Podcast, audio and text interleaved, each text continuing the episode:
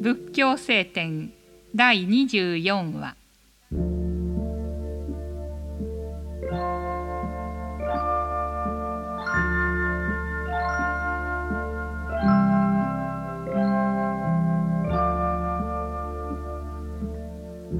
言葉だけ美しくて実行の伴わないのは色あって香りのない花のようなものである。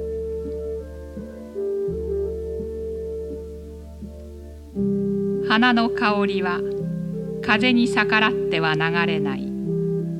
しかし良い人の香りは風に逆らって世に流れる。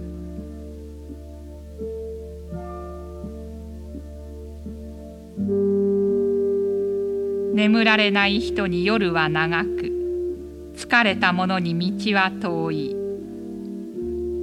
正しい教えを知らない人にその迷いは長い。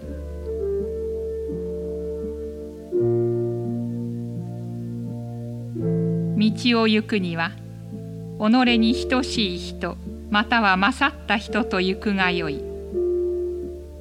愚かな人とならば一人行く方が勝っている。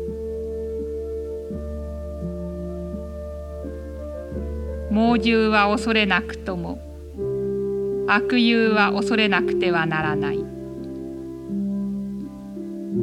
猛獣はただ身を破るに過ぎないが悪友は心を破るからである。これは我が子これは我が財宝と考えて愚かな者は苦しむ。己さえ己のものでないのにどうしてこと財宝とが己のものであろうか。